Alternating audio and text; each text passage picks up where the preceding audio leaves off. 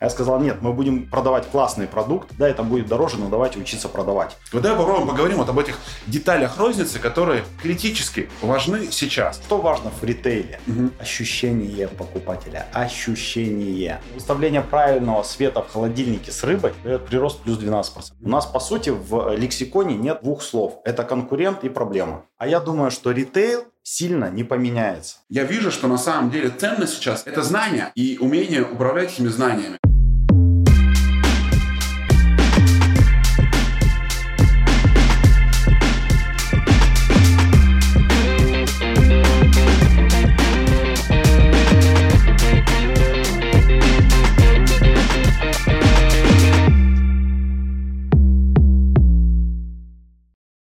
Всем привет! Это True Business Stories, мой авторский подкаст. Меня зовут Долгов Александр, я предприниматель.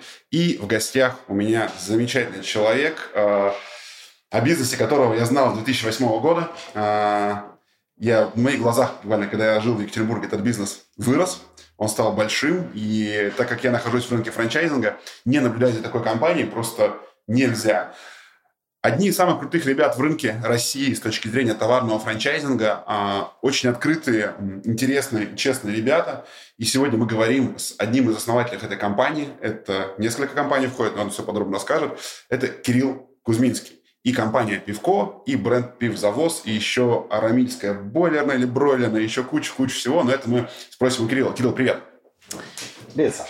Давай, как это, знаешь, э, как elevator pitch, говорят, да, там, за 30 секунд расскажи. А, вот если кто-то сейчас тебя не знает, он такой включает э, наш подкаст и говорит, Кирилл, Кузьминский, Пивко, это кто? Вы очень крутые на Урале, но, допустим, я сейчас сижу в Хабаровске или где-нибудь там, не знаю, в Калининграде, и, возможно, по каким-то причинам вас не видел, да. Если кратко, расскажи, Пивко э, или не Пивко, как правильно назвать ваш бренд, что это сейчас? Наш бренд Пивко, Пивко. А, если говорить о сегодняшней компании, то мы у нас несколько направлений. А, значит, вот основным таким флагманом и самым ярким проектом это, конечно, является наша сеть пивных магазинов, сеть Пивко. А, раньше мы назывались сеть магазинов разливного пива, сейчас это уже пивной магазин, потому что у нас там богатая ассортиментная матрица, мы выпускаем много собственных товаров под собственной торговой маркой, то есть мы работаем там с десятками а, производителей и развиваемся в основном по, по франшизе. Ну, то есть вот наша сеть – это франшизная история. 500 э, что-то там? Ну, 570 плюс. Ввиду того, что на сегодняшний день э, нашим целевым темпом является открытие магазина раз в два дня, поэтому, ну, на момент, да. Да, на момент. Здесь мы ставим, э, сколько будем монтировать, да, и как бы будет счетчик постоянно идти, да, пока мы монтируем подкаст. Прикольно. Ну, обычно открывается в пятницу магазины, то есть мы стараемся в пятнице. Э, сегодня пятница, потому что я думаю, что можно почасовую такую включать. Круто. Вот открылся, открылся. А, дальше у нас э, мы продавали много пива, в основном пиво разливное, компания росла, развивалась. И мы осознали, что нам нужна компетенция э, пивоварения, да, вот компетенция пивовара, чтобы mm-hmm. понимать продукт досконально, четко. Э, начали искать классных пивоваров, принимать к себе в штат э, на должность э, э, менеджеров по контрактам и качеству, чтобы вот заключать контракты классные. И выяснили, что к сожалению, пивовар без пивоварни не, не водится. Это как классный повар без кухни. И собрали свою пивоварню. Она небольшая на сегодняшний день. Это больше как лаборатория. То есть мы отвариваем там сорта, а потом а, ставим с очень серьезными нашими многолетними партнерами на заводах именно эту сортовку с под контролем нашей пивоварни, полностью все эти технологические цепочки, а, начиная от ингредиентов солода, там, хмеля и а, дрожжей, заканчивая процедурой брожения, отгрузки и контроля логистики на всех этапах. Вот такая компетенция интеллектуальная, да, которую мы транслируем, mm-hmm. позволяет нам ну, я горжусь нашим продуктом, вот арамильская бойлерная. Есть еще э, у меня... Бойлерная, да? Да, арамильская бойлерная пивоварня. Значит, э, ну, бойлерная имеется в виду вот такой танк, потому что есть еще и проект, когда мы э, пивовозом привозим пиво в точку, там стоит э, танк, и вот э, продажи с танка идут прямо, то есть, по сути, свежее не бывает. Угу. Но не во всех магазинах, это такая местечковая история, там есть сложности э, с логистикой. А, также в компании мы когда-то научились делать э, классный лимонад, не могли купить на, на рынке. Кирилл, ты сейчас говорил о том, что вот э, в группу компаний входит пивко в 570 магазинов с чем-то там, потом посмотрим. Производство самого пива непосредственно, да, и дистрибьюторская компания, которая вот обеспечивает э, Э, но дистрибьюторская компания, да, я еще хочу сказать, что вот, э, интересная история, всем же интересно, как создаются бизнесы, откуда они рождаются. Э, на самом деле все от болей. Хотели, построили первых 10 магазинов, и у нас была такая идея, потому что ну, вот приходит папа, покупает пиво, покупает маме, mm-hmm. у них же есть дети, надо классный вкусный лимонад. И мы давай искать классный вкусный лимонад. И сталкиваемся с, с такой ситуацией, что, к удивлению, действительно классного лимонада на натуральном сахаре купить невозможно в кеге. Угу. Потому что все экономят косты и э, варят его на аспартаме. То есть это сахарозаменитель. Что там в разы э, дешевле по себестоимости. И отсюда приходит идея, давайте соберем производство, давайте сделаем самый классный вкусный лимонад. То есть мы как-то всегда думали о том, чтобы, угу. о том, чтобы у нас были только такие уникальные продукты, которые просто нигде не купить. Угу. Ну вот это было прям с первого дня. Ну, так у нас появилось э, лимонадное производство, э, работает до сих пор. Э, и я искренне радуюсь, когда мои друзья говорят, что, слушай, ну вот вы знаете, я пиво пью редко, а вот за лимонадом мы заезжаем буквально день через день, и это прям греет душу. А, та же самая история была с сухарями. То есть такой популярный продукт, как закуска к пиву, сухари mm-hmm. на развес. И покупая там где-то, нам приходилось привозить их из Новосибирска, там, даже из Владивостока. Вот сухарь, казалось бы. Мы решили, думаем, сделаем сами, будем производить сами. Mm-hmm. Начали производить сухари. И к своему удивлению, кстати, два года изучали эту историю про хлеб – к своему удивлению обнаружили, что несмотря на то, что у нас, я ну, могу назвать неточную цифру, но более, мне кажется, там 25 заводов хлебных находится только в Свердловской области. То есть это э, всякого разного уровня. И работая там, поработав с 10 из них, мы осознали, что вот этот разбег по качеству по ТУ, он такой, что ты не можешь, вот э, и так колеблет качество, что ты не можешь сделать классный сухарь как бы из хлеба, который сегодня вот один, а завтра другой. И мы вынуждены были поставить свои пеха, пекарни, они сейчас работают, э, пекут хлеб для нашего сухаря. То есть это настоящий классный хлеб, который мы печем специально по технологии под сухарь, он проходит классную технологию. И так родился, в общем-то, э, завод снековой продукции «Эвертон» который сейчас развивается, которым управляет мой партнер, и уже идут существенные успехи. Мы поставляем во вкусвилл, чем очень гордимся. И сухарики. А, мы поставляем э, и сухарики, мы поставляем э, кранки, это такой как Finn Crisps, а. тостики, тостики Понял. такие. Но только Finn Crisps, он делается из ну, эмульсии, я там не сильно в технологии сейчас могу погрузиться, а кранки прям... Вот у меня у партнера, у Игоря была Э, идея сделать э, хлебные чипсы из хлеба. Mm-hmm. И, в общем-то, получилось и очень вкусно. А, ну и вот э, так, то есть в группу компаний входит несколько производственных площадок, то есть мы давно... Пиво, хлебцы, еще что? Пиво, хлебцы, сухари, а, арахис, всякий разный вкусовой. Потом у нас же есть харийная история, это пиццерии, угу. которые собраны а, ну, по определенной технологии. Там есть производство полуфабрикатов. Угу. А, сюда есть и небольшая фабрика кухни, а, то есть и еще ну, лимонады безалкоголка, лимонады, там вода. Угу, угу. То есть такая разнообразная пищевая история. У нас внутри компании есть достаточно высокая компетенция по производству продуктов. Прикольно. А, производство, дистрибьюция, магазины. Да. Еще и пиццерии. Да.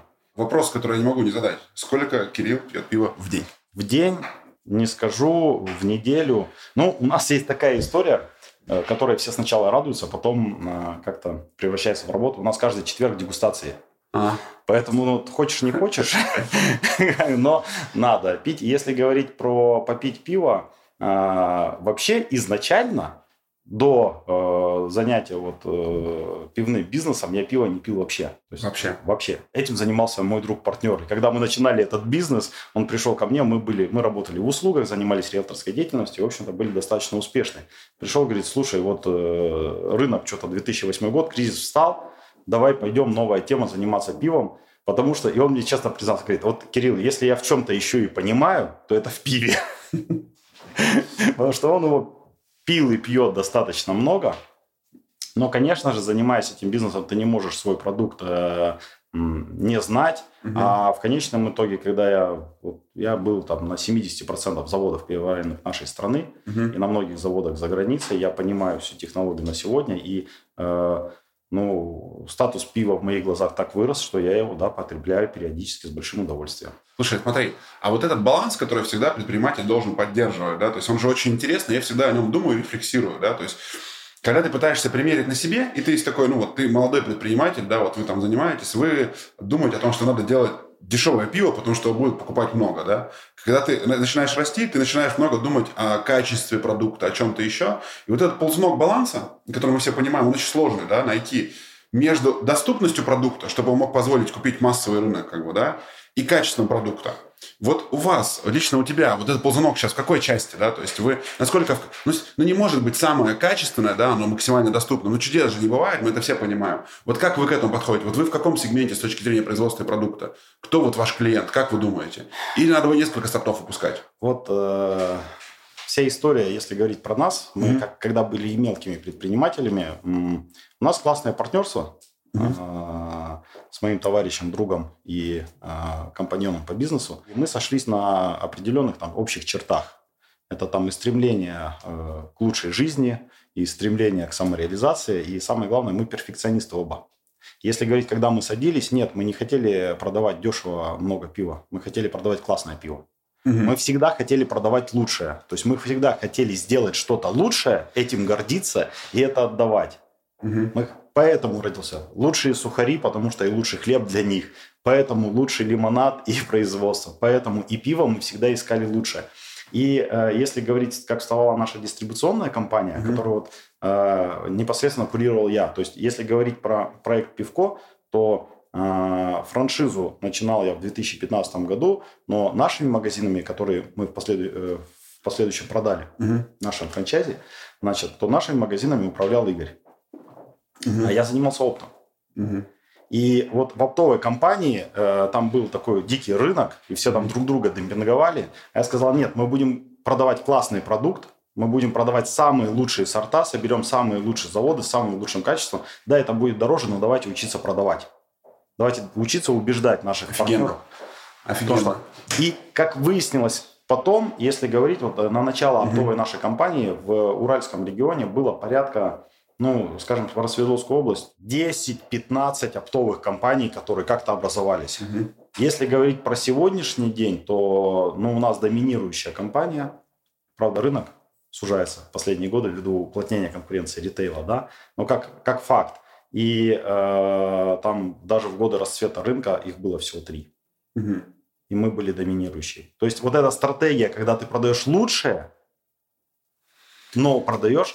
Очень, очень прикольный вопрос, а, когда ты говоришь, знаешь, вот я общаюсь много с предпринимателями, да, и предприниматели, вот франшиз, франшизные сети, это очень часто возникает, когда ты а, как будто бы конкурируешь сам с собой. Например, вот франчизи говорит, вот а, вы открылись здесь, да, а вы возьмете, то есть ты понимаешь, что такое ценность уплотнения точек, да, узнаваемость бренда, бренд awareness, насколько это важность покрытия, да, доступности продукта. Но какой-то франчайзи говорит, блин, а, вот вы через дорогу магазин другого франчайзи открыли, и мы с ним конкуренты, да, он начинает воспринимать своего партнера конкурента. А вот когда ты работаешь в опте, это же вообще, ну, то есть Получается, ты поставляешь продукт своему магазину, который есть под твоим брендом, и через дорогу такой же продукт ты вынужден продавать конкуренту и давай ему такой же продукт по качеству, да? Вот как тут договориться с собой? Вот как вот ты в эти переговоры достаточно сложно с тобой вступаешь? Ведь, ну, как будто бы ты э, сам себе э, тяжелее работать или нет? Или ты как бы... Вот есть мышление такое, что ты рынок растишь среди потребителей, да, что мы даем больше хорошего продукта, а вот... Ну, а, а дальше пусть конкурируют брендом или чем-то еще, сервисом, не знаю. Что ты об этом думаешь, когда надо было поставлять и конкуренту через дорогу, и себе? Вот. И там еще есть наверное, следующий вопрос, сразу подвохом порассуждая на тему. А как ты видишь, что конкурент качает вот в этой точке? Огромное же желание встать рядом, соответственно, и обратно забрать объем продаж вот какого-то человека на себя. Вот что ты об этом думаешь, вот такой конкуренции? Смотри, а, Давай начнем с базовых вот вещей каких. Мы же, мы, у нас же подкаст, мы же про человека, про Кирилла да, Кузьминского. Да, да, как Он Я про это и говорю, потому что да. как ты внутри с тобой договорился? Значит, смотри, не, не приходится договариваться, если ты нормальный, порядочный, честный человек. Не приходится. Ты поступай по совести. А, а по совести там все очень просто. А, э, первый момент, ну, это такие общие слова, а вот что делать? Да. Первый момент. Слово «конкурент» я вообще начал воспринимать только ну, и в своей жизни, и как-то в обиходе в своей компании, э, ну, как-то mm-hmm. недавно. И вот если мы садимся и общаемся в нашей команде, mm-hmm. у нас, по сути, в лексиконе нет э, двух слов. Это конкурент и проблема. Круто. Их просто у нас нет. И вот эта вот история, что давайте, э, ну, есть маркетинговая история, да, вот давайте выявим всех конкурентов, подумаем, где наши плюсы, где наши минусы, и подумаем, как сделать, значит, э, клиенту, что мы лучше. Угу. Ну вот мы с тобой за столом сидим, мы с тобой, по сути, конкуренты. Я продаю франшизу, ты продаешь франшизу, ты продаешь больше франшиз. Но я знаю о том, что, значит, сколько мы с тобой продали? Ты там 600 точек, там 600 плюс. Угу. Я там 500 плюс точек. Ну вот есть на двоих тысяча точек. А сколько не раскрывшихся предпринимателей, вообще молодых, или там не молодых, или вот людей, которые работали по найму, состоялись. Сколько неотмасштабирующихся предпринимателей в России? Да их миллионы. И вот мы с тобой, какие мы с тобой конкуренты? Да мы можем с тобой еще в 10 раз отмасштабироваться, но в 2 как минимум. При этом просто развивая рынок, помогая людям строить и так далее. Какие мы конкуренты? И то же самое и на пивном рынке.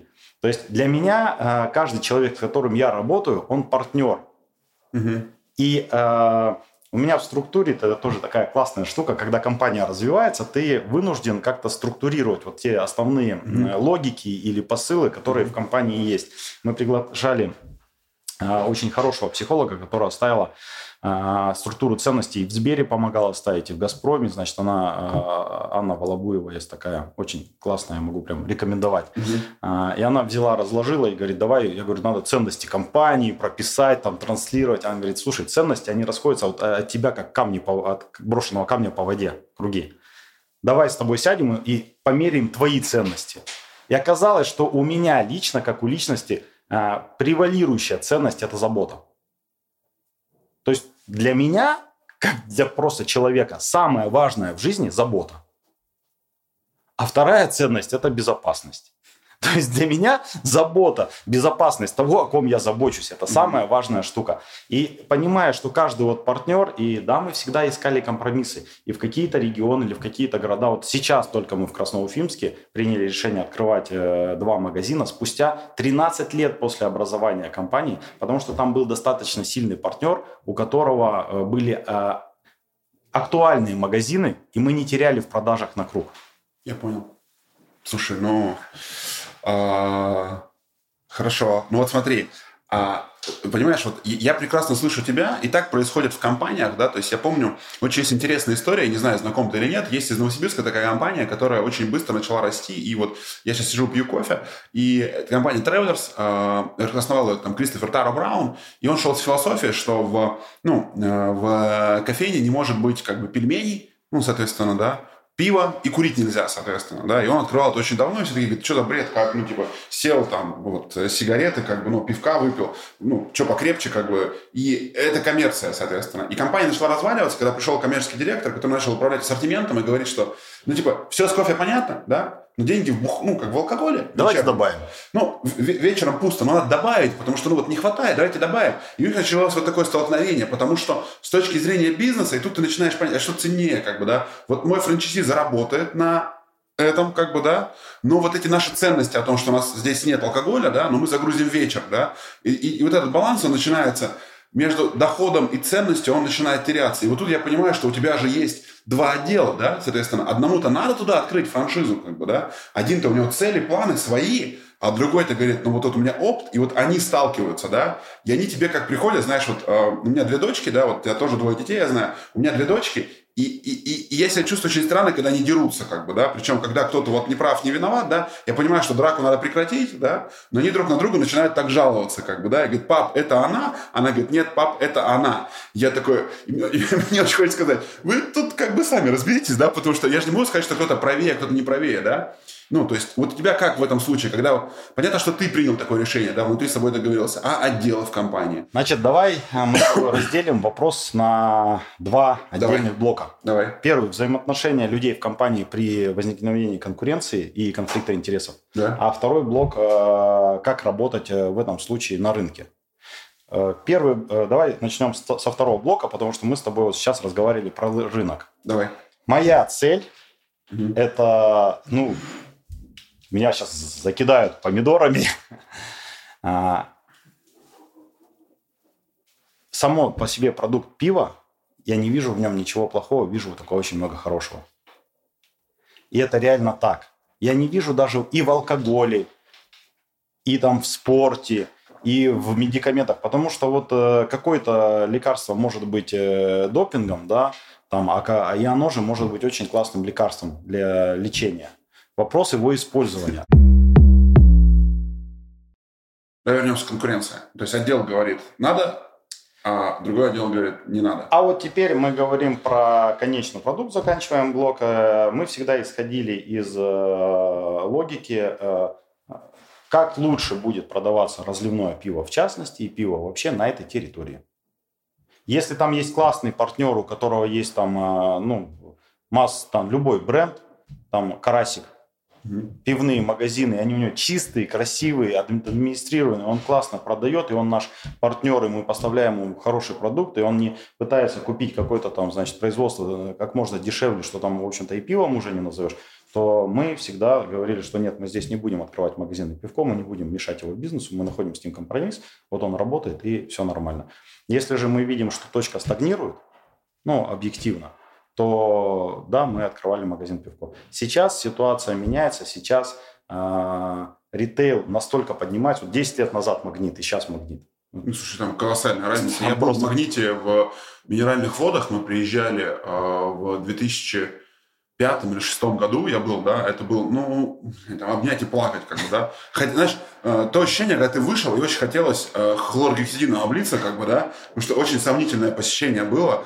А, и магниты сейчас, ну и, и то он очень долго к этому шел, да, за счет дешевизны, да. И потом, мне кажется, пятерка, а, вот пятерочка рванула во фреш, как бы, да, в сегменты, стала открывать красивые магазины. Ты о, блин, круто, да. И, и она остальное потянула за собой. И ты такой начал, ну, понятие цивилизованной торговли появилось, да. То есть я сейчас захочу, захочу заходить в красивый магазин. И вот этот придомовой ритейл вырос, а, супермаркеты выросли, да. Я считаю, что конкуренция стала огромной. А, слушай, и Окей, то есть вот здесь вы договорились, да? А, а вот ты говоришь про ритейл. Ты говоришь, вот э, увеличится конкуренция в ритейле, да? А, и вы за счет этого, я так понимаю, сильно расширяете свой ассортимент. То есть вообще, ну как бы, вот я смотрю на два бренда, которые качают э, такую историю, ну, около алкогольную, очень крупный челябинский бренд «Красное и белое», который в России, ну, к сожалению, они дружественно купили, как бы, да, я так или там, как купили, там, соответственно, я, забрали. Я не могу судить, это не, да, утвержд... это да. не утверждение. Да, это ну, то есть, расхожее мнение. Расхожее мнение. Очень, ну, как бы, прикольные ребята были, как бы, да, с темпом, каким-то космическим темпом роста, а, вот, а, но к тому, что у них в ассортименте, кроме алкоголя, появились такие товары-индикаторы, как бы, там, хлеб, яйца. Кто читал мою книгу, а, вот, я когда жил в Якате, у меня был там сложный период, я писал о том, что я ходил в КБ каждый день, соответственно, у меня была определенная сумма на день, и у меня составляла следующее. Это дешевая бутылка джина, а, а, яйца, соответственно, и одна, один лавашек, соответственно, брал. Это такая была диета как бы на день. Вот. Ну, я ходил в красное-белое каждый день яйца, что ли, там дешевле всего, собственно, да, то есть я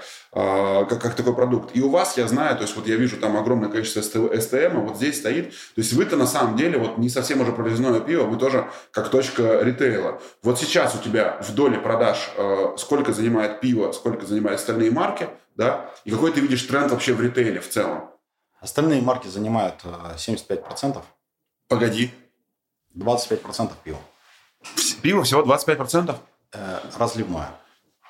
Потом еще процентов 12-13 это пиво бутылочное. Офигеть. То есть, как бы, давай, то есть, получается, когда 25%, то есть пивко это не магазин разливного пива. А мы сейчас, я с этого начал. Мы раньше были магазином разливного пива, а сейчас мы пивной магазин а потом скоро пив исчезнет, как бы, да, и останется магазин. Не исчезнет, не исчезнет, потому что здесь уже сложные истории маркетинговые Я и понял. сегментирование покупателей. То Я есть, понял, понял. Вот есть покупатель, который хочет получать этот качественный Окей. продукт. 75% офигеть, как бы, ну, как, я вообще не знал, типа, да, это, и это очень круто, на самом деле. Мне кажется, человек, который вот хочет, там, не знаю, стать вашим партнером, он такой, да что разливного пива сейчас никто не пьет, да, и, ну, типа, смотри, 75% продажи в другом. А, а что еще продается? И, и вот смотри, два вопроса. Что еще продается и куда в целом идет ритейл, как ты видишь? Все продается. Вот мы с тобой энергетик держим. Энергетик пивко. Вот он, энергетик пивко. Все, это топ продаж. Он э, бьет гориллу, э, эно, там, э, бьет все энергетики. производит его... Это вы или нет? Это контрактное производство по нашей рецептуре. В чем наша фишка? Просто, дай посмотреть. В чем наша фишка?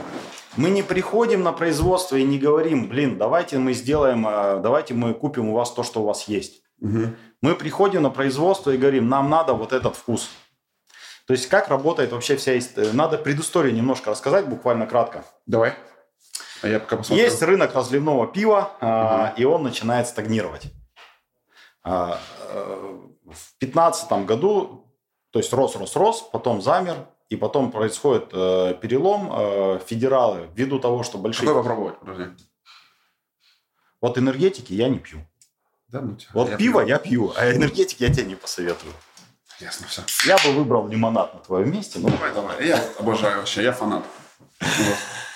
Значит, э, и, и потом э, начинаются федеральные компании, э, это транснационалы, Балтика, Эфес, такие, Санэнбев, они меняют ценовую модель э, пива, и пиво начинает дешевле стоить на полках.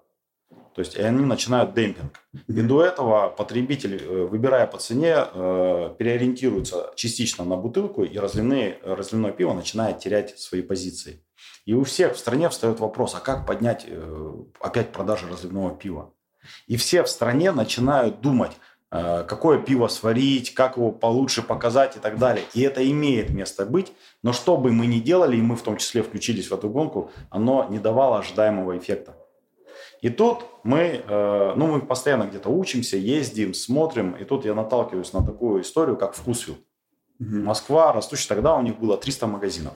Сейчас, по-моему, полторы или две тысячи. Уже к двум. Тогда было там 300 плюс магазинов. И они такие растут, развивается открытая компания и все. А мне нужны знания по ритейлу. Я туда попал просто ища не модель, а знания по управлению ритейлом, mm-hmm. ассортиментной матрицей. Потому что компании X5 Retail, магнит, они закрытые. Их тяжело взять, а там компетенция. Я такой, блин, мы договариваемся с э, ребятами, чтобы они нас приняли, едем туда. Я смотрю и понимаю одну классную штуку. Вот есть э, Москва, есть там дата образования Вкусвилла, это не так давно, я запамятовал, ну, мне кажется, там тоже 11-12 э, год. Вот избенки, по-моему, 8 9 как бы, да, вот они набуксовались, а в 10 они пошли со Вкусвиллом, где-то, по-моему, 10 год, да, то есть надо, надо ну, посмотреть справку. Не сильно ошибся. Ну, не суть, да, соответственно. Да. Вот. А потом бустить начали после 14 мне кажется. Вот. И я понимаю, что я был в Москве в 2010 году, я ни одного голодного человека не видел. Угу. То есть проблемы никакой абсолютно а, с покупкой продуктов питания, особенно на фоне там классных сетей, как Азбука Вкуса, ее нет. Соответственно, я понимаю, что вот были продукты питания, спрос удовлетворялся, но ребята делают что-то такое, что дает неимоверную тягу, какую-то такую дополнительную ценность. У них все очень просто. Они дают здоровую пищу. И это на самом деле, если говорить про алкоголь и пиво в частности, очень близко к нам, потому что мы торгуем пивом. 2009 год дата основания. Ну, это стартовала избенка. Ага. Мы, мы торгуем пивом, а не пивными напитками. И mm-hmm. это наша ну, такая парадигма. Вот мы в ней живем. И я такой думаю, блин, и как решается задача? И смотрю, что они делают СТМ, что они берут просто классный продукт, что они его проверяют. Ну, я не хочу углубляться там в технологию, мы ее полностью взяли, когда э, там Кратко, если, то тот человек, который закупает хлеб, он должен быть технологом по хлебу, он должен быть человеком, который сам может испечь хлеб. Вот у нас точно так же. Вот если мы закупаем булочку, то человек, который его закупает, работает на контрактах, он не, не рубится за цену. Он сначала утверждает технологическую карту, потом сам рассчитывает ее себестоимость, сам делает аудит предприятия, могут ли они вообще на этом оборудовании изготовить качественный продукт. И только при утверждении этих всех факторов они э, берут, э, заключают контракт на поставку булочки, а потом еще идет э, контроль качества этой булочки по органолептике и химическому составу каждой партии. И мы это сделали. И так по всем продуктам. Рыба то же самое. То есть человек, который у нас закупает рыбу, он досконально понимает технологии. Он приезжает на производство, смотрит, как оно выглядит, соблюдаются ли там стандарты и так далее. Смотрит. И мы сейчас вот, допустим, рыба – это сложная продукция. И у нас прослеживается цепочка от сырья, где у кого и какого качества закупается. Дальше до производства – для поставок. Слушай, давай скажем, давай честными, то есть вот, э, чтобы было понятно, да, то есть я очень много учусь, смотрю, и ритейлом тоже давно интересовался. Вот эта история, про которую Кирилл сейчас рассказывает, да, то есть она придумана не вчера, не позавчера. Одна крупная компания, которая недавно ушла из России, называется IKEA, как бы, да, делала то же самое, да. Одна крупная компания, которая зовут Coca-Cola, делала то же самое. Куча компаний, они приходили и делали, соответственно. Если вы посмотрите на рынок Китая, Китай за счет чего растет, да? Туда приезжают крупные бренды, которые учат людей производить по их стандартам продукт. Вот вам, здрасте, пожалуйста, у меня лежит устройство, а, китайцев научили его делать классным. Он 100% китайский, но их заставили делать крутой продукт а, под определенной технологией, то есть вот это образование с точки зрения менеджмента. Это очень интересная история, а, которую, мне кажется, сейчас весь рынок идет. Вот мы там следующий вопрос хочу подчеркнуть, да. Вот смотри, что такое бизнес-компания? Все говорят о том, что у нас здесь прикольная канбан-доска висит, да, у вас в офисе Scrum, Agile, это я не матерюсь, это я технологии менеджмента рассказываю, да, вовлеченные интересные люди, вот такой подход. И я вижу, что на самом деле ценность сейчас актива, как бы, да, это не а, ну, вот не физическое помещение, да, Нет. это не это, это знание, да, и умение управлять этими знаниями, то есть в, в, в головах людей, да, то есть важно, сколько людей у тебя вот управляет знаниями, они знают, как производить классный продукт. Вы знаете, как производить классный продукт, и вы знаете, как а, продавать классный продукт. При этом продает классный продукт у вас физически ваш франчайзи, а производит э, компания-производитель STM. Офигенная модель вот, к которой вы пришли, но которая на самом деле уникальна. Там, типа, даже Coca-Cola живет по этим же стандартам, соответственно. Вот. Брайан Трейси, все придумано. Да, да, да. Бери, делай. Вопрос а, реализации. Слушай, круто. А вот к чему ты видишь, то есть вот э, давай поговорим, вот вы сейчас, вот компания, которая вот так себя ведет, да, управляет знаниями, вот на горизонте пяти лет, э, десяти лет, вот сейчас какой-то человек сидит, ну, как бы, и, ну, смотрит наше интервью, потому что, возможно, он хотел открыть магазин пивко, он сейчас узнал откровение, что 75% ассортимента это не пиво, он такой, ядрить, как бы, да. Он говорит, хорошо, а куда дальше вы идете, да, то есть вы вот это делаете. Ну, вот какой-то горизонт, там, не знаю, 5, 7, 10 лет. Как ты его видишь? Куда дальше? Ты знаешь, э, у меня такая жизненная просто позиция. Я ни с кем не меряюсь амбициями. Я никогда вот... Сейчас модно кричать. Мы построим единорога, за пять лет выйдем на IPO, потом, значит, всех порвем, станем долларовыми миллиардерами и меньше, чем за миллиард долларов. Вообще, думаю, не стоит стараться. Я хочу сказать, что вот, э, во-первых, э, для меня самое главное, как я достиг э, успеха определенно есть – и жизненный, и бизнесовый, и мне есть чем поделиться. Как, спросят там, как ты достиг успеха? Все очень просто. Я ставил себе цель на год, я ставил себе цель на месяц, я, блин, их достигал. Я ставил себе достижимую цель на год и учился поставить такую, чтобы ее сделать. И если я не довыполняю цель на 5%, я очень грущу. Если я перевыполняю на один, я искренне в восторге. Я себя этому тренировал. Поэтому, если меня спрашивают, как через 5 лет, Через пять лет я буду искренне счастлив, если магазинов пивко станет 2000 магазинов. Если полторы, там, тысяча, полторы человек, которые войдут в этот бизнес, будут успешно, чувствовать себя успешными, защищенными э, предпринимателями со стабильным доходом, которым интересно жить, развиваться и прикладно, и делать прикладной бизнес. Вот это моя цель. А ритейл как меняется, как ты думаешь? А я думаю, что ритейл сам уже в купе сильно не поменяется. Вот э, если спросить мое мнение, я, может быть, меня там назовут дилетантом, ты не понимаешь в ритейле, но я смотрю, как развивается мировой ритейл и куда он идет. Э, сейчас ритейл э, уже почти занял все территории, вот э, осталось еще Дальний Восток да, поглотить это. Мы имеем две конкурирующие основные компании, X5 Retail, Магнит. Обе успешные, обе классные, и я с большим уважением отношусь к команде и, и, и той, и той, а, а, и того, и того игрока. При этом есть территории, например, такие как Ханты-Мансийский автономный округ, где магнит пользуется, к удивлению, большим. Да? Вот где-то там X5 как-то более нарядно выглядит, а вот в, хант, в Хантах магнит большим а, доверием потребителя пользуется. Mm-hmm. И лучше торгует. А есть игроки, такие как наши, например, пятерочка, которые тоже не сдаются, тоже развиваются, трансформируются и делают классные вещи. Поэтому я думаю, что сейчас э, топ-менеджмент будет двигать дальше готовая еда и так далее, и так далее, расширять ассортиментную матрицу. Будет трансформироваться ввиду запроса. Конечно mm-hmm. же, готовая еда, она и у нас есть, и тоже хорошо продается, и мы тоже развиваем ну, готовую ну, еду. А, и, и тоже стараемся сделать ее самую вкусную, самую классную. То есть это наш тренд. А, но базово изменений уже не будет. Угу. А, история, вот смотри, а, интересно с тобой поговорить про e-grocery рынок, да, там самокаты, которые бегают ребята с вот сумками, да, там носятся, еще что-то. Что ты про это думаешь? Что доставка за 15 минут – это хайп после пандемии, как бы, да, или в нем есть какой-то смысл? Вот вы развиваете доставку или нет? Слушай, во-первых, э, алкоголь доставлять по закону нельзя. Поэтому у нас история с этим заканчивается. Но если бы даже было можно, такие инициативы выносились. Я хочу сказать следующее. А, понимаешь, у нас вот как-то модно обсуждать во всех изданиях, на всех каналах хайпово, что происходит у нас там в столице. Угу. Вот у нас столица это как бы центр, в ней живет 12 миллионов человек – и вот что в ней происходит, все. Ты там открыл классный ресторан в столице, который узнают, и ты там звезда мирового масштаба. У тебя, значит, металлургический комбинат, если ты не в Форбсе, где-нибудь там на Дальнем Востоке, ну или там в Уральских горах, э, если ты не в Форбсе, да, да или там ты что-то делаешь, ну, что какой-то парень с Урала.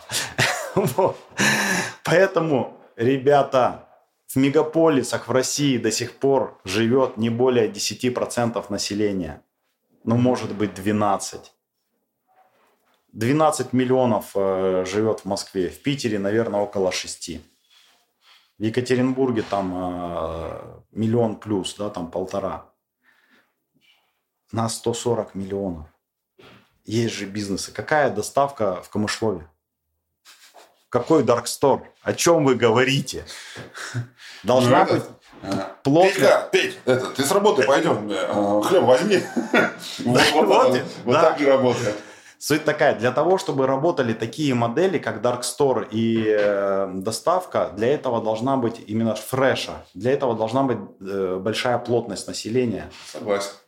Там, где плотности нету, магазин. А у нас вообще не очень хорошо работает э, в столице и вообще не работает модель. Там потребление другое. А, да, я смотрел а, одну из моделей, мне показывали западного рынка, мы там изучали, да, и я когда погружался, они же публикуют все эти аналитические, аналитические способности, они как Uber, как бы, да, то есть, условно, а, для того, чтобы я поехал на такси Uber, Uber должен, по идее, доплатить водителю еще 10 там, долларов сверху, соответственно. И вот в западных моделях было забавно. Я там порядок цифр не помню, да, прошу не ругать меня, да, но я, для меня было примерно откровением следующее, что средний чек 12 футов, ну, как бы, да, футов или там, или евро, да не суть, ну, короче, там, типа, давайте, сейчас не, не цифра важна, типа, там, 12, как бы, да, а для того, чтобы она окупалась, он должен стать 18. И как бы, и я вот посижу и понимаю, что, ну, в какой картине мира, например, я могу заказывать домой больше продуктов, потому что вся фишка, ну, как бы, то, что я могу взять, там, не знаю, килограмм бананов и йогурт себе на ужин, и мне через 15 минут привезут, потому что мне за ними не идти, да, а, и как бы сама сумка человека не поместится большой объем товара, да, то есть логика. Поэтому средний чек непонятно как увеличится. И мое ощущение, да, что это чуть-чуть сойдет на нет, как бы, да, то есть вот этот хайп вокруг этих дарксторов, залитый инвестиционными деньгами, он начнет угасать, потому что, согласен, плотности нет, а второе, там, ну, модели нет, там нет математики. Чтобы товар довести, это очень дорого. Мы с тобой сидим два предпринимателя. Mm-hmm. И причем, в отличие от многих блогеров и людей, которые как-то публично делают, я с большим уважением к тебе отношусь, потому что ты действительно действующий предприниматель. Сейчас надо лайк поставить вот тут да. под видео. То есть э, много мучишь нас в продвижении, вот э, буквально делишься знаниями. Ты, мы с тобой предприниматели, мы и мыслим так же. Так вот, я как мыслю как предприниматель. Очень большая сложность, и мы ее в пивном рынке испытываем, когда компания монетизирует, э, зарабатывает не на операционной деятельности, не зарабатывая с каждой доставки или mm-hmm. продавая товар, а за счет э, роста акций. С ней невозможно конкурировать практически, очень сложно. Невозможно. Масштабно вообще невозможно. Ну, потому что ты должен операционный плюс показывать, чтобы развиваться, а она может операционный минус. Знаешь, когда я показываю это, знаешь, чем? Это, говорю, очень большая разница, когда ты должен топить мокрыми ветками костер, а люди просто бензином заливают его, соответственно, и жгут а у тебя бензина нет, как бы ты должен, тоже должен кого-то греть, да, но у тебя ветка мокрая, ты ее высуши, обработай, собери, а чувак просто бензина плеснул и все, да. Мне кажется, не заливает просто вот с деньгами, ты такой, да. А вот и нет, 24 февраля. Да. То есть я не даю оценку событию, ужасное там может быть и так далее, но э, возможность. Сейчас большие компании выходят из э, рынка они не могут монетизировать вот прирост своей клиентской базы на российском рынке или вообще выходят. Это дает колоссальную возможность, значит, мы оказываемся в равных условиях. Мы можем строить сеть или производить какой-то продукт и в равных условиях, потому что и наш оппонент, какой бы компетенцией он ни обладал, ему тоже нужна операционная прибыль. Угу. Ну, будь более компетентен. Будь, будь, будь Слушай, более... классический вопрос, э, Кирилл, который вот любит все задавать, да, и, собственно, он очень интересный, да, то есть у тебя большая компания, ну, то есть там в ней работает куча сотрудников, это, по-моему, там, ну, один из семи офисов, там есть производство, ты сказал, там есть э, дистрибьюция, ну, то есть, ну, большой уже бизнес, да, и вроде как, ну, то есть с моей стороны кажется, что вы можете открывать магазины сами, да, ну, то есть вот сами себе, а вы открываете франшизу, при этом еще э, и инвестиционную. Я когда вчера знакомился с компанией, я охренел, как бы, да, то есть ну, для тех, кто не знает, приходит Кирилл, ну, условно, Кирилл, его команда, они говорят, ты нам чуть-чуть денег дай, здесь в углу стой, и смотри, как мы эти деньги будем зарабатывать, да. При этом это делается как на фантастически качественном уровне. И, и, и как бы я сижу вот уже сутки с мыслью о том, что а почему тогда, ну, то есть у вас есть, наверное, какой-то ресурс открываться самим. Ну, вот, типа, Магнит же не продает франшизу, да, а Вкусвилл э, пока вроде не продает франшизу, да, то есть они все пытаются развиваться, ну, вот, э, на оборотку. А почему вы тогда свернули во франчайзинг, и в чем ты видишь его преимущество? Зачем тебе это? Ну, то есть вот где-то баланс как бы, да? Все очень просто. Все классно. Значит, э, магазины разливного, начнем с истории. Магазины разливного пива начали очень сильно развиваться и расти как грибы из одной простой штуки. Там наценка составляла 70-80%, угу. когда они начали стартовать. Поэтому, продавая не очень много, ты можешь э, ну, зарабатывать, чтобы окупать точку, зарабатывать себе. Кирилл, поясни, а, в пиве наценка там 80%, в классическом ритейле там 30%, да? 32-33%. Вот. Ну, то, то есть, вот разница. Вот э, ритейл работает, магазин э, продает, у него есть разные группы товаров э, где-то, но целевая где-то 30-32%. Угу. Угу. Это и фронт-маржа, и бэк-маржа. Угу. То есть совокупная. Где-то есть перекосы, там, допустим, нон-фуд, там, STM и так далее. Но это вот такая. А в пиве было тогда угу 70%. Короче, для ТВ купил за 10 рублей, продал за 17 литров. Да. Если у тебя наценка 70%, если по математике обратно, то это где-то в районе 60-57% э, маржинальность у тебя. Mm-hmm. То есть ты наторговал на миллион, и, и у тебя там, э, ну, не так. Маржинальность будет ниже. Да, то есть это от выручки у тебя в районе там 40-45% остается. Угу. То есть ты наторговал на миллион, у тебя 450 тысяч осталось в руках, и ты как бы красавчик, все, у тебя один там два продавца, как бы аренда 60 тысяч, ты как бы Ну, то есть математика, давай еще раз. Два продавца, а, там зарплаты 100 тысяч рублей, ну, условно. Это было, было это было. Сейчас было, не так. Сейчас, Сейчас не так. так. Да. И аренда там 50 тысяч рублей с стороны. Да. И вот 250 э, осталось, и как бы не особо ничего не делал. Пиво тебя привозят, Люди за пивом приходят. Да. ты такой, я предприниматель, здравствуйте. Да, да. именно так было, таких было много. Угу. Потом что-то поменялось, э, начали снижать, демпинговать пивом, э, и сети сделали как промоушен. И один компании... плюс один полетело у всех? Э, нет, это один плюс один полетело у, в пивных точках. Потом уже, потому что вынуждены были снижать да. цену. А сначала снизили цену на пиво федералы. И сейчас наценка, она, ну, 40%. Да, она выше, чем 30. 40, 45. Но она не стала. И когда стала такая наценка, то точка, которая торгует э, миллион, она стала нерентабельна. Угу. Она стала не сильно окупаться. А точки стали торговать меньше, потому что кто-то задирает наценку выше и сидят, ждут. А к ним не идет покупатель, потому что просто дорого. Значит, что они дальше делают? Они э, усугубляют ситуацию, да, еще делают еще хуже. Они берут и начинают покупать пиво дешевле. И они начинают не очень качественный, не очень хороший продукт продавать и еще падает выручка. Угу. Это первый момент. Объясняю, почему мы э, развиваемся по франшизе. Все очень просто. Наценки на все группы товаров, вот там STM, не STM, они плюс-минус одинаковые, что в ритейле, что у нас. Угу. А вообще весь ритейл, чтобы вы знали, вот X5 работает, у него чистая прибыль от оборота составляет 5,1%, там 4,8%.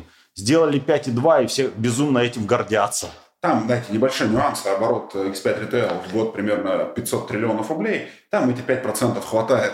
Правильно, потому что это много, но нужно понять, какой у тебя отступ. Да. И если послушаете интервью Галицкого, которое он еще 10 лет давал, он, он тогда получал 6%, и это вау, какой результат. Он говорит, в бизнесе, где 6% рентабельности, очень легко обанкротиться, нужно на кончиках пальцев. Так вот, налогообложение э, у ритейла на основной системе э, налогообложения, оно выбивает где-то в 5,5-7% от оборота. Понятно. А у ИПшника, который работает на патенте, где-то в районе 1,5-2. Вот и все. Таким образом, торговая точка получает себе конкурентное преимущество. И если говорить на сегодняшний день, торговая точка, которая работает на ОСН, пивная, она не рентабельна, потому что она будет ну, э, не сильно большую прибыль выдавать. Потому что она будет в рамках структуры, соответственно, в рамках этой структуры э, ты не сможешь обеспечить. Рестораторы об этом говорили. Становишься крупным ресторатором, три заведения открыл, и ты на НДС полетел, и все, и ты не можешь работать. Да. И тебе невыгодно развиваться, да. рабочие места создавать, да. соответственно. И вот да. им э, НДС отменили, да. Ну, я думаю, что в Родисе, конечно, ни НДС не отменят, ничего не сделают, соответственно, но поэтому это вот единственный путь развития. Окей, слушай, ну, абсолютно максимально логично. Вот То есть все. И мы увидели эту возможность. Мы же предприниматели, мы видим возможность. А при этом крупных игроков, вот смотри, какой пивной э, бизнес, пивной рынок. Все смотрят все время куда-то, блин, надо стать Безосом там. Чувак, у тебя машины нету вообще. Как бы не то, что она у тебя плохая. Какой ты Безос? Чувак, заработай себе лям в месяц. Ходи, блин, гордись. Поставь себе цель заработать 10 в месяц. Если ты ее решишь за 15 лет, ты будешь совсем другим человеком. Твои потомки будут другими людьми, потому что ты им образование другое дашь.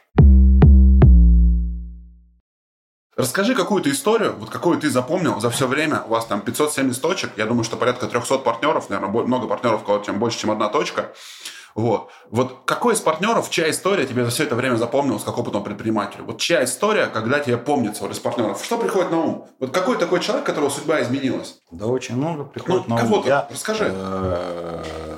Сейчас быстро накидаю несколько кейсов. Давай. Первый, вот мой друг э, детства. Я приехал к нему в гости, э, значит, вот он, жена э, работает, он работает строителем, в Крыму с работой плохо, Крым стал mm-hmm. нашим. А, он работает строителем, у него зарплата там 25 тысяч в месяц. Угу. У него жена работает э, продавцом, э, у нее зарплата 18 тысяч в месяц. Вот на эти деньги они как-то живут. Это 42 3 тысячи рублей. Да. да. Они говорят, что мы, в общем-то, живем неплохо, а, потому что на еду мы не тратимся, потому что тесть, он фермер, и вся еда у нас просто натуральная, своя, то есть мы еду не покупаем. Угу. Поэтому, в общем-то, нам как бы более-менее хватает, но я понимаю, что это, ну, наверное, не, не самый тот уровень. И э, потом, ну, он звонит, я говорю, как дела? Он говорит, слушай, все классно, все нормально. Он не унывает, он такой парень, как бы. Он говорит, да все классно, все нормально, вот едем э, в Симферополь, только что-то со мной жена не хочет ехать. Я говорю, что, да, она боится ездить на нашей машине, потому что она разваливается на ходу. Э, ну, понятно, я ему подарил машину, там, купил «Ладу», подарил. Э, он не хотел брать, ему было как-то неудобно, но я ему... Все, я говорю, слушай, давай я тебе помогу, мы откроем, все классно. Э, и они как бы зацепились. И вот этот магазин, это их детище, вот они его любят, они делают, они разговаривают с каждым покупателем. На сегодняшний день во-первых, было приятно, когда мой товарищ из Екатеринбурга, у него там были сложности в бизнесе, он делал большой проект очень в e-commerce, немножко на повороте не получилось. И он говорит, и у меня было такое тяжелое эмоциональное состояние. Я говорю, слушайте, ребята, вот пришел к девчонкам турагентства, говорю, слушайте, засуньте меня в какую-нибудь вот вообще далекую штуку, чтобы вот была тишина, море и не было людей, цивилизации вообще. Угу. И они такие, блин, мы знаем. И они его отправляют в Крым, в деревню, значит, недалеко от Щелкина. А там реально, там вообще людей нет. Как бы там скалы, море, чайки, значит, змеи. И, и, и три жителя, которые сидят в тени, как бы их не видно.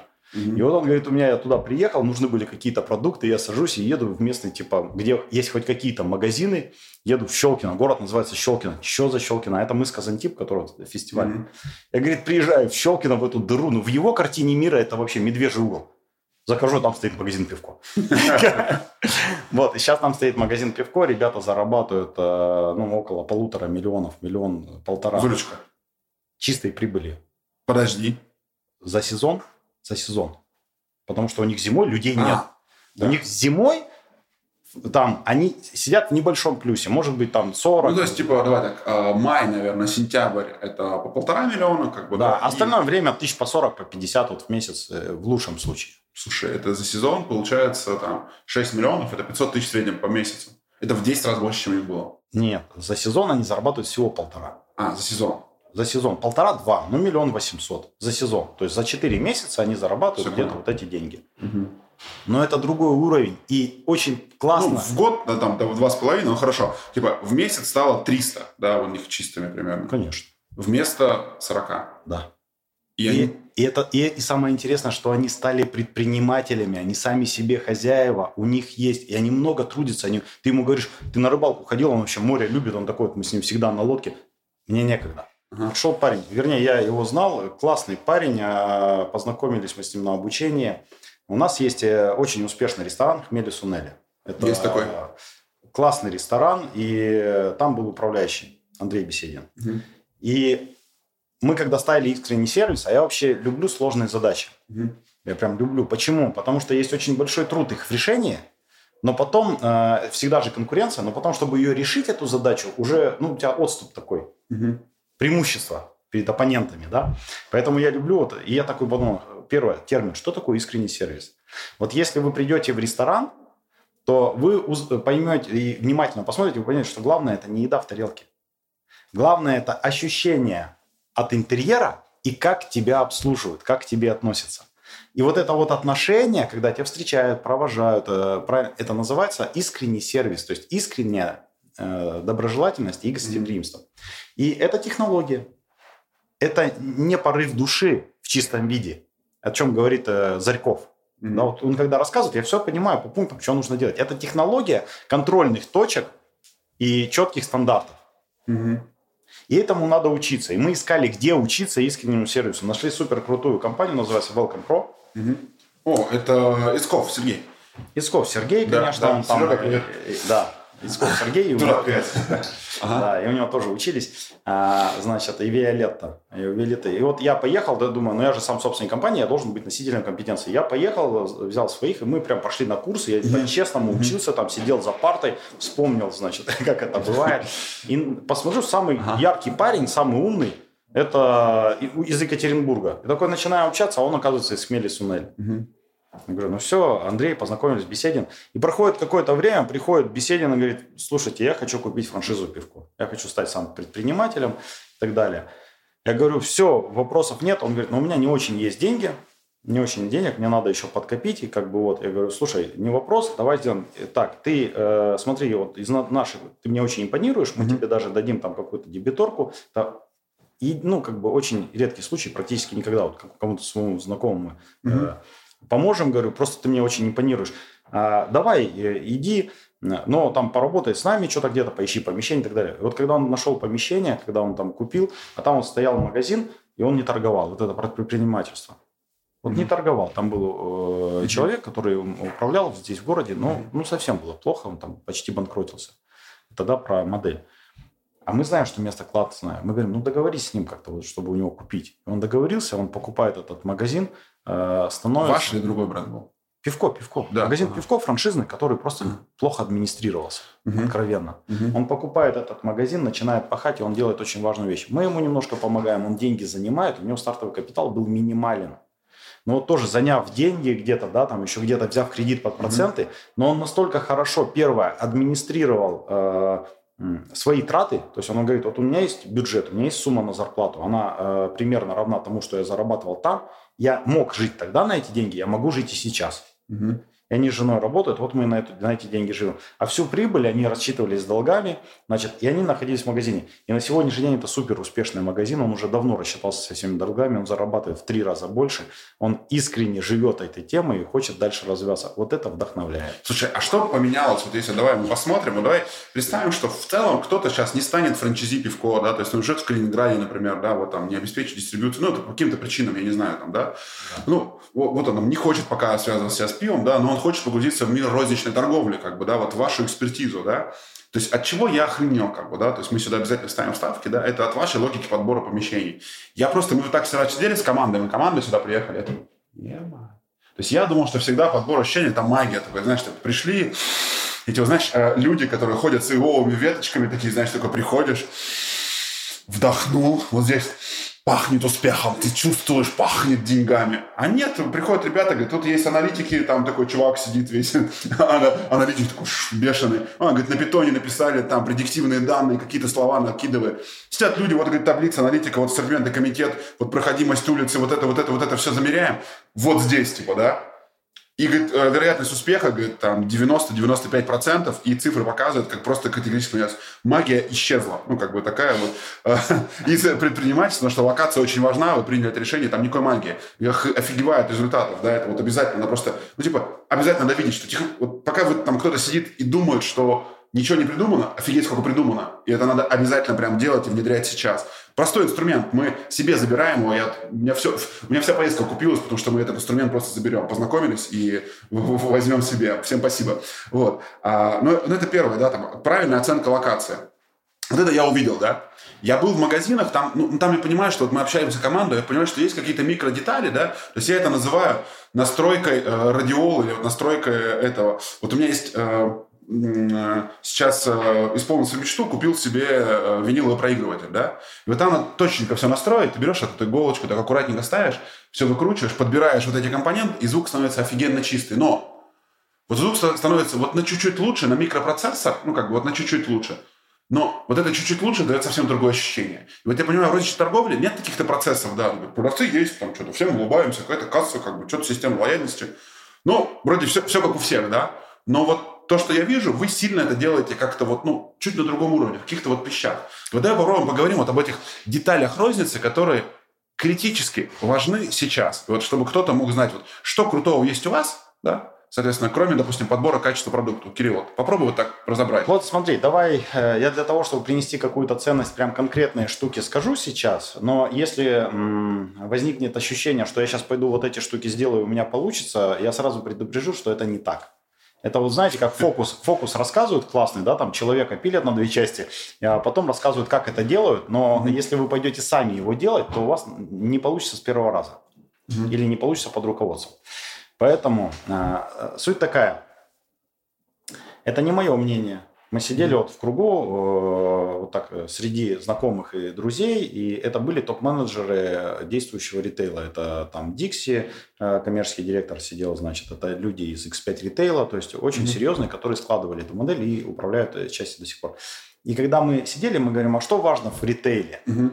Ощущение покупателя, ощущение не конкретное, а когда ты заходишь в магазин или когда ты подходишь к торговой точке, какие у тебя возникают ощущения. Теплые, холодные, строгие, мягкие. Тебе комфортно или нет и так далее. А эти ощущения приятности, и это очень важно, поэтому магниты изменились. Ощущения, они складываются из конкретных штук, которые ты чувствуешь, видишь и ощущаешь. Поэтому первое, как стало, например, цвет желтый. Угу. У нас желтый цвет. Желтый цвет – это теплый цвет. Мы из северного региона. Ты сейчас живешь в Новосибирске, я из э, с Урала. Я сейчас горжусь нашим городом и Уралом в целом. И благодарен вот сити-менеджерам, э, потому что у нас классный, чистый и освещенный город. Но 10 лет назад он был темный. Были там улицы, на которых мы первых открывались. И мы что делали? Мы делали яркое пятно. И это актуально до сих пор. Мы делали желтое яркое пятно, теплое зимой. У тебя ты идешь по зиме, вот у тебя желтое. Я там напомню, тех, кто не следит, соответственно, а, а, следит за развитием. А, у меня чебуреками мы с той же критерии открывали желто-черный, потому что череда этих непонятных ларьков, я говорю, поставим яркое пятно, как солнышко. Люди тянутся к теплому. Ничего уникального. Ничего. Откуда я копировал? Вы думаете, что я самый умный? Я посмотрел, о, Чичваркин, делает прикольные желтые магазины. Я не стал ничего изобретать. Я так слегка Ctrl-C, Ctrl-V и побежал делать. Ага. Дальше. Э, Согласен Вторая полностью. история. А, логотип. Нас ходят и говорят, у вас колхозный логотип, у вас там логотип, который, значит, это наш логотип, да.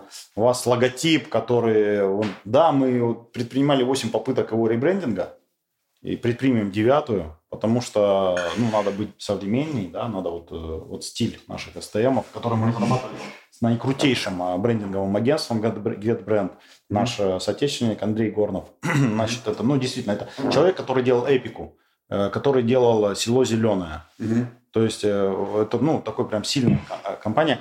Вот. Но мы его отставим. Почему? Потому что он близок к людям, по крайней мере, людям не из центра. Наверное, знаешь, такая мысль важная, да? А ты не равно твой потребитель всегда. Потребителю понятно. Да. Да, да. да. Ага. Дальше э, заходишь в магазин. Угу.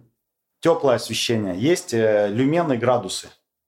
Вот э, бывает холодно, бывает теплое, и определенная насыщенность. Должно быть светло угу. и тепло по ощущению. Это дается прям мы выбираем, как, какое освещение, по каким люменам идет, какая плотность освещения, э, э, теплота света и так далее. Это профессионально. Мы э, работали э, с командой, мерчендайзинга, наверное, одно из самых крутых, которые делают ритейл всякий разнообразный. Мы с ними работаем до сих пор, они подбирают свет. Например, недавно мы сделали опыт и убедились, ну, и сейчас переоборудуем, что выставление правильного света в холодильнике с рыбой дает прирост плюс 12%. Да!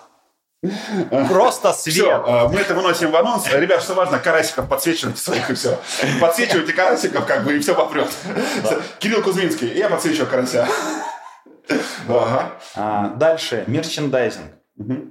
Я когда захожу вот такие доморощенные сети, которые, ну, э, вот мы там сделали классно, все, и когда у них на золотой полке, а золотая полка это та, которая на уровне э, чуть глаза чуть ниже. Я при росте 2 метров никогда не видел золотую полку, поэтому не понимаю, о чем ты. То есть, когда ты заходишь, да, я понимаю, заложу, да? все, вот да. эта полка, которую вот ты видишь, вот она, да. чуть ниже глаз, ага. это золотая полка, это то, куда обращает внимание потребитель. И когда на золотой полке стоит, значит, э, батарея из бутылок в пивном магазине за 789 рублей, рублей, но которые никто не купит. Это такая покупка, ну, как бы странная для магазина с чеком, э, средним чеком 300 рублей. Да? Это странная покупка. Э, я искренне удивляюсь. Это ноль знаний про мерчендайзинг. Вот мы работали и работаем сейчас с Екатериной Богачевой, которая нам э, проводила. Мы учимся, обучаемся. Это мерчендайзинг в сети. Там есть правила мерчендайзинга, расстановка оборудования. Там, например, э, я вот уже рассказывал там Портнягина, когда был. Если человек заходит в лес, он начинает кружить, да, все знают. Куда он кружит? Вправо. Угу. Он, он идет, вернее, он идет влево. Да. Он по, идет против часовой стрелки. Против часовой стрелки. Против часовой стрелки. Да. Почему? Потому что большинство людей правши. Да. Потому что вам, когда вы шагаете, наступать правой ногой удобнее попадать правой ногой. Соответственно, левая просто становится сильнее за жизнь. Угу. И когда вы идете, казалось бы, по прямой, но нет ориентиров, то у вас один шаг, который правый, он длиннее, чем шаг правой ногой, длиннее, чем шаг левой. Соответственно, вам удобнее идти с, против часовой стрелки. И правильный магазин вход, идете против часовой стрелки, набираете, набираете, потом приходите, потом касса и выход. Mm-hmm. Это правильный магазин. Это называется правый магазин. Левый магазин из-за планировки случается, но это уже хуже. Mm-hmm. И таких штук очень много. Mm-hmm. Но самое главное это то, что мы поняли, осознали, и мы это интуитивно чувствовали с самого первого дня, что в магазине главное товар. Люди приходят в магазин за товаром. То есть в машине главное, как она едет. А поэтому мы с тобой на BMW ездим. Поэтому, а не на Ламборгини. По России. А, и делать товар, а это сложно, особенно с невысокой закупочной силой. Мое личное мнение, что на сегодняшний день сеть, у которой э, менее 500 магазинов, э, ну, э, практически невозможно решить задачу Э, собирания э, ассортимента в правильную э, ну, в правильной истории, если только не уникальная логистическая история, такой там, ну, Ханты-Мансийский округ какой-нибудь или Дальневосточный, пока где есть сложности с логистикой, поэтому примерно на равные условия, либо угу. заниженная конкуренция. Угу. Так, окей, а продавец? Это центр вселенной. Угу. Продавец – это центр вселенной, это хозяин, который встречает гостя. Нужно понять очень важную вещь, что в э, продуктовом ритейле нету продавца. Там, там есть мерчендайзер и кассир. Угу. Вам никто ничего не продает. Да. Вот есть две плоскости. Э, такая бытовая плоскость и, и развлечение физическим перемещением, как путешествие в магазин, угу. да, продуктовый ритейл. Ты приходишь или любой другой ритейл. Это вот так. Угу. А, ну, понятно, что в одежде есть именно продавец. Угу. Есть вторая плоскость, это хорика, это ресторан, куда ты угу. приходишь за ощущением, обслуживанием и вот э, вырваться из э, своей обыденности и жизни, угу. попасть в красивое место. Это ресторан. А мы между. Все говорят, вот, вас же сожрут. Да нет, мы становимся с радостью. Ты видел вчера, что мы специально ищем места скопления ритейлеров. Да. То есть там, где монетка, пятерочка, магнит, красное-белое, надо встать пивко. Желательно на более видном месте. То есть мы стремимся в эти места, мы не избегаем конкуренции, стремимся. Почему? Потому что мы забираем очень э, тонкий слой запроса. Это покупка для себя, это себя порадовать. Угу. Да что-то порадовать. Ну, потому что себя хочется порадовать э, всегда, особенно человек, который много работает, угу. который, который ну, реально в напряжении находится. Угу. А у нас сейчас такой мир стал, россияне много работают. Вот эта вот история, что а, там Ванька русский валяется на печи, да вы посмотрите вокруг, кто валяется, все пашут. Угу. Реально пашут и делают реальные вещи. Слушай, а вот все-таки мне все чисто интересно, да, энергетик, кстати, вкусный, то есть я с удовольствием пью, я прям фанат, ну, респект за него. Вот, а, я, правда, пью без сахара, они более полезные. Ты знаешь же, как эта шутка про то, что ты, говорит, водку газировкой будешь запивать? Нет, газировка вредная, я, говорит, соком буду, соком полезнее. Вот, здесь также. А, скажи, а, в категории, если знаешь, в категорийном менеджменте, что еще занимает такой достаточно большой объем продаж? Я вижу, какие-то есть пряники у вас, семечки, чак-чак, как бы соки. Еще чак-чак, кстати, из Бахетле, что ты знал. Это самый вкусный чак-чак на, в России. Он из Бахетле, его делает Бахетле, да, производит для нас. Так, но тем не менее, а, что еще вот в когортах? А, пиво 25 плюс 12, 37 процентов? Сигареты, большую долю. Mm-hmm. Потому что у нас расширенная ассортиментная матрица, сервисная. То есть э, сигаретами не очень выгодно торговать в сети, но мы делаем сервисную штуку, чтобы отличаться. Ну, за ними заходит, понимаю, все. Это, это да, существовать без него очень тяжело. Да, пиво, сигареты, а, дальше идет безалкогольные напитки. Мы все-таки ближе, как вот гитранки шопы есть. Угу. Вот мы ближе туда. Это безалкогольные напитки. А, дальше идут там... Э, дальше уже группы идут с не очень большими перекосами. Конечно, у нас рыба занимает э, достаточно большую долю, потому что мы, выстроив... Э, рыба – это сложная история. И на сегодняшний день... Ну, то есть у нас такая цель, вот, любая цель должна очень просто читаться. Угу. Вот самая вкусная рыба в пивко. Вот это наша цель. Вот просто мы к этому идем. Ты так про камбулу рассказывал в детстве, и сейчас что-то прям рыбу захотелось. Вот а. э, самая вкусная рыба, и мы к этому прилагаем титанические усилия. Это очень сложный процесс. Mm-hmm. Сделать классную рыбу. И да, mm-hmm. покупатель откликнулся и к нам пошел, и мы, mm-hmm. ну, меня радует. Mm-hmm. То есть у нас продажи, за, когда мы начали этим прям плотно заниматься, за последние три года увеличились просто в два раза. Mm-hmm. Mm-hmm. А, а вот если, если был какой-то товар, который прям для меня был откровением, то есть вы такие поставили, такой, да ну нет, ну как бы, и он такой хренак взлетел в продажах. Может, что-то такое удивило тебя за последнее время? Нет. Это, это все осознанно, осмысленно, анализ, математика? Э, не, не бывает. Вот э, был на конференции, на которую ты меня пригласил, и там э, парень э, говорит, слушайте, надо поставить лед. Ага. Ну, как бы надо поставить лед. Вот у вас отдел продаж, не от, э, закупа неотзывчивый, я хочу поставить лед, как бы у нас есть прецеденты продаж и так далее, и так далее. У меня 50 квадратных метров зал. Угу. Там должен быть только тот товар, который ну, нужен большой аудитории. Mm. То есть какая-то вот такой Слушай, вот, энерге... вот энергетик, например, меня удивил. Вот да. в него команда верила, а меня удивил. Когда они сказали, что мы сделаем энергетик, который будет офигенно продаваться, я не верил. Потому что бренд очень сильный. Горилла, да, там, ну, сильные бренды. Red Bull, наверное, больше всех. Red Bull вообще. Но когда у нас нашего энергетика продается в два раза больше, чем Red Bull, хотя они стоят на полке, это о чем-то говорит. Угу, угу. А, слушай, я давно наблюдаю за Пивко, а, очень давно, да, но франшизы стартовали не сразу, там, в 2015 году, и достаточно активно пошли, всегда неплохо росли. Но вот ты говоришь, как ритейл поменялся, все вот это рассказываешь, я так понимаю, продукт франшизы Пивко сильно поменялся.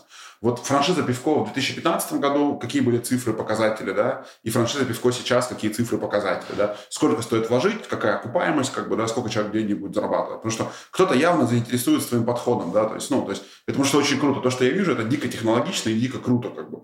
Вот, ну, можешь рассказать примерно? Все очень просто. Значит, э, рассказываю. Во-первых, хочу передать свой личный жизненный опыт. Э, любой бизнес нужно э, оценивать порой, то есть это возврат капитала в процентах вложенного. Mm-hmm. И если ты собрался быть предпринимателем и бизнесменом, не надо считать в рублях, надо считать в процентах. И соизмерять просто сумму вложения, насколько она тебе комфортна. Mm-hmm. Соответственно, предлагаю начать не с 2015 года, а с 2010, когда Давай. Вот в 2010-м из-за различного рода перекосов, в том числе и в наценке, о чем мы с тобой говорили, ROI а, составлял 70%. То есть точку можно было открыть очень дешево, можно было открыть ее за 500 тысяч рублей, там за 700 тысяч рублей, да, она была страшненькая, не сильно похожа на ритейл, а, но она вот так вот открывалась, и она выдавала ROI около 70%. Это какая у нее примерно выручка была? У точек тогда, ну, мне уже сложно там сказать. Да порядок цифр, Кирилл, так. 400 тысяч рублей. Я понял. Все понятно. 350. Ага. Ну, тогда и пиво э, было там, стоило на полке 40. 40 там, да, да, да, литр. Литр, да. да. да, да. Ага. Вот, 70% э, годовых. Угу. В 2015 году сейчас уже ничем, по сути, не отличается. Да? Да. То есть э, отличается суммой вложений. В 2015 году мы получали э, 25-45% годовых на вложенный капитал. Mm-hmm. Вот такая вилка в зависимости от э, точки. И сейчас ты получаешь 25-45 на вложенный капитал. Но, следовательно, капитал вкладываешь сейчас больше, да? Сколько В 2015 году можно магазин классный, хороший открыть было за где-то 2 500, 2 700. Угу. Сейчас это 4 300, 4 500. Один магазин? Один магазин. Угу. И вы продолжаете открывать примерно а, один магазин раз-два в три дня, да? да? Ну, в смысле, по пятницам, конечно, они все открываются, но... Здесь очень важный момент, понимаешь, вот когда смотрят такой, вот, типа, какой рой, ну, давай посмотрим, а куда вложить деньги на сегодняшний день? С нормальной доходностью. Ну, э, отнесем в банк там 4,5-5%. Сейчас были перекосные моменты, там 7,8%, но это на, на 3 месяца, так 4,5-5%. Квартиры, недвижимость, это вообще у нас э, самая распространенная история, пойти купить квартиру. С чего начался кризис э, в Америке 2008 года? С того, что люди начали покупать ненужное жилье, потому что оно должно дорожать. Оно за счет чего дорожает? За счет кредитования, а не использования. Но вы сейчас, я обсчитывал квартиру, это тоже важный момент, что у людей еще не все до конца поняли, что мир изменился, и так как мы жили с недвижимостью 10 лет назад, этого не происходит. 10 лет назад было мало новой недвижимости вводилось, и поэтому квартиры старые не сильно дешевели. Да. А сейчас с квартирами происходит то же самое, что и происходит с машинами.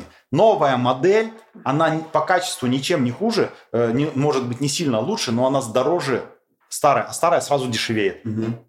Вот сегодня вышла новая модель, твоя старая машина, которая бушная, она тут же подешевела. С квартирами то же самое. Если посчитать доходность аренды от квартиры, вот ты купил квартиру, ты, э, и доходность потери ее стоимости, ну, mm-hmm. учитывая инфляцию, то там я считал вообще 3 процента, 2,5, 3,5. В лучшем случае это ты с аренды получаешь и так далее. А здесь ты получаешь там 30 процентов. Э, люди, конечно, будут вкладывать. Но э, есть сложности с порогом входа. Конечно, потому что 4,5 миллиона – это очень крупная сумма. Это не mm-hmm. полтора и не два. Но и все равно с нее зарабатываешь, правильно? Сколько Ничего зарабатываешь, ну... Ну, сколько вот... Э, давай так. Всех волнуют деньги, а, особенно чужие, очень часто. Вот сколько зарабатывает партнер пивко? Вот, ну, партнер, месяц? партнер пивко. Ну, есть э, партнеры, которые миллион в месяц зарабатывают. Есть э, партнеры, которые больше зарабатывают. Есть э, средний, если говорить на одну торговую точку в среднем, то угу. ну давай возьмем 30% роя там с 4 500, ну что там, сколько получится? Миллион двести, миллион четыреста в год, это, это даже ниже 30%. Угу. То, это, это нормальный расчетный показатель. У нас же есть еще два вида франшизы. Угу. Франшиза, когда ты управляешь в операционной деятельности, там ты зарабатываешь чуть-чуть побольше, ну, если хорошо справляешься со своей задачей. Угу. На круг по среднему примерно одинаково. Есть э, смарт, франшиза умная. Угу. Это когда человек вкладывает деньги, и он решает какие-то задачи там, ну, стратегии. Вообще мы сделали такое счастье для... Ты еще ну, не до конца услышал. Мы сделали счастье для предпринимателя. Я ходил, вошел там в клуб 500, э, в разных бизнес-сообществах, и там вот предприниматели, особенно которые не очень высокого, ну, как бы еще оборотов, да, они говорят, самое больное – это операционка. Это вот, вот, у тебя магазин, вот сегодня не пришел какой-то продавец, и ты занимаешься с подбором продавца, потом там машина, потом там грузчик не вышел. Вот это вот меня, мне хочется-то новые помещения искать, деньги привлекать. Еще душит операционка. Угу. И мы создали такую историю, как называется управляющая компания. На сегодняшний день есть возможность войти в франшизу Smart. Ты операционную деятельность отдаешь управляющей компании, а она забирает у тебя 25% чистой прибыли. Прикольно. Причем и минус, минус делит тоже с тобой. Если магазин в минусе, она э, доплачивает 25%. Да, ладно. да, реально доплачивает. Нормальная такая морковка для вас сзади. Конечно. И это для команды морковка, потому что я говорю, ребята, мы не будем зарабатывать, значит, так сделать модель, чтобы, значит, вы зарабатывали свои зарплаты, а ваш партнер э, не зарабатывал деньги. Нет, он э, делает свою часть работы, он принимает стратегические решения. Да, мы ищем и просчитываем помещения, но договор он заключает сам, принимает решение сам. Да, мы помогаем подбирать персонал, но э, ответственность, он же э, заключает с ними договор о найме, несет сам. И это основная франшиза, которая сейчас продается? Э, это не основ... это э, сейчас 50%. При этом у нас основная сложность найти места, ну, потому что нам нужно сеть консолидировать, чтобы покупатель ее узнавал. Да? Я говорил, кейс очень классный. Сейчас мир изменился, и сети изменились тоже. Очень важно, чтобы, чтобы магазинов классных было много, чтобы конечный покупатель ее отождествлял, и э, она была ценной. Я понял. И вот у нас есть классный кейс, город Екатеринбург, Луначарского, такой не очень большой магазин, классный, аккуратный, чистый. И вот э, мы геоаналитику ставим по плотности, трафику, населению и так далее, и так далее. Э, считаем, допустим, в Перми этот магазин, и он будет там давать выручку 600 тысяч рублей. Угу. А в Екатеринбурге 4 миллиона. 4 миллиона, там 600 тысяч рублей, а здесь 4 миллиона. Почему? Потому что в Екатеринбурге сеть пивко знают и к ней очень позитивно относятся. Но самый главный вопрос, чему я лично радуюсь, Егор, у нас была задача, как сделать классный пивной магазин, угу. который будут любить наши покупатели. И сейчас в Екатеринбурге, Свердловской области наши магазины, которые действительно нового формата, классные, их очень сильно любит потребитель. И мы, вот знаешь, бизнес такой, ты ковыряешь, ковыряешь, ковыряешь, складываешь модель, делаешь, решаешь сложные задачи. И наступает момент, когда ты готов к масштабированию, когда модель сложилась. Вот мы сейчас находимся в этой Э, ситуации, и это такой внутренний драйв, когда ты, блин, когда у тебя, ну, запас мощности, ты ее набрал, у тебя только дорога вперед. Но есть ограничивающие факторы. Нужно расти кустами и находить место. Вот сейчас, если мы находим классное место, у нас выстраивается очередь из желающих. Она стоит, которые готовы угу. стать партнером. Угу. А, смотри, ты очень прикольную мысль поднял, соответственно, вот там надо уже нам финалиться. А, ты сказал, что вот, ну, компания Пивко с 2008 года, там, 14 лет, 13 лет, ну, короче, много уже лет, да, и ты через 13 лет бизнеса такой сидишь, лишь с горящими глазами напротив меня такой, надо вот сейчас дальше, мы на пороге развития, как бы, откуда? Вот это твое какое-то переосмысление в да. бизнесе? Да. Или вот ты прям глубоко в операционке? Ты прям глубоко в операционке? Э, смотря что ну, назвать операционкой. Давай, ну ты, я, тебя я, глубоко, я глубоко в бизнесе, да. но я вообще не в операционке. Ладно, ты глубоко в бизнесе, соответственно, и у тебя горят глаза. А, почему? Как ты думаешь? Это завязано на а, базовые моменты, это более расширенный диалог, который можно, вот ты знаешь, можно сесть, и мне, наверное, есть чем в свои 42 года поделиться а, как бы э, с мужиками. Mm-hmm. Вот такой мужской разговор можно сделать. Да, такой мужик с мужиком. Просто mm-hmm. вот поговорить по-мужски. Может быть, это, кстати, имеет смысл сделать. Я думаю, я тоже про ценность, про пользу. И это принесет многим такой, для мужиков. Э, есть Владимир Тарасов. Я очень Есть. сильно, я очень сильно рекомендую почитать э, очень легкую книжку, которая э, называется "Книга для героев". Книга для героев, да. Потому что в ней собрано много мудрости из Сюнзы. Э, искусство ведения, искусство ведения войны, э, древнекитайский трактат. Так вот, Сюнцзы, ввиду так как у меня военное прошлое, это как бы я для себя решил, что я должен эту книгу прочитать и понять. И я ее первый раз прочитал в 21 год. Угу. Я тебе честно скажу, не понял вообще ничего. То есть, со я на силе воли ее дочитал, не понял вообще ничего. В следующий раз прочитал в 33 и уже понял половину. В следующий раз я прочитал ее в 40 понял 70%. К сожалению, моему до книги Владимира Тарасова я дошел только в 41. И там очень понятным языком расписана мысль, очень простая. Если у тебя впереди есть цели, и если ты видишь впереди, куда ты идешь, то ты личность, у которой самое лучшее впереди, и ты сегодня молодой, полон энергии, и у тебя интересная, классная жизнь. Если же все лучшее, что у тебя было, это позади, это пройденный этап, то ты кислый помидор. Офигенно. Офигенно. А, Кирилл, а, мы замечательно с тобой проговорили почти уже два часа. Вот, мне кажется, говорить мы можем с тобой практически бесконечно. Вот. А мне было безумно приятно, соответственно, да, там, переосмыслить. Я надеюсь, что там предпринимателям посвятили какие-то важные, крутые моменты. Вот. У меня осталось два коротких вопроса тебе, соответственно, чтобы мы зафиналили, да. Постарайся там максимально коротко и тезисно ответить. Вопрос первый, который я задаю всем владельцам франшизы. Какую бы франшизу купил сам Кирилл только если не твоя франшиза. Какую? На сегодняшний день? Да. Додо Пицца. Окей, почему два-три тезиса? Потому что мне очень интересна их технология для того, чтобы реализовать это в Italian Pizza. Ясно. Хорошая идея копирует это. Раз, соответственно. И второе. На самом деле мне и команда нравится, и их заслуги. И я искренне, а, к сожалению, не знаком а, с Федором Овчинниковым. А, может быть, предоставится возможность э, встретиться. Я искренне прям восхищаюсь командой и искренне, ну, уважаю. Вторая франшиза, я думаю, что это, наверное, наша «Жизнь Март» Зайченко. Тоже еще пока не знакомый, но вот надо познакомиться. Все в одном городе не, не доедем. Он в Дубае сейчас хочет открывать. Да. Ну вот вторая тоже молодцы большие. С командой уже знакомимся периодически. Вот это два проекта. А, и финальный мой вопрос, который я задаю всем предпринимателям. Топ-3 твоих внутренних качеств, почему ты предприниматель? Буду загибать пальцы. Первое – это очень большой и сильный стимул э, безопасности и лучшей жизни своим близким. Раз. А, вторая – я мечтатель. Два. А, третье э, – я мужчина, которому хочется реализоваться. Три. Спасибо большое. С нами был Кирилл Кузьминский, сеть «Пивко». Кирилл, спасибо большое. Спасибо.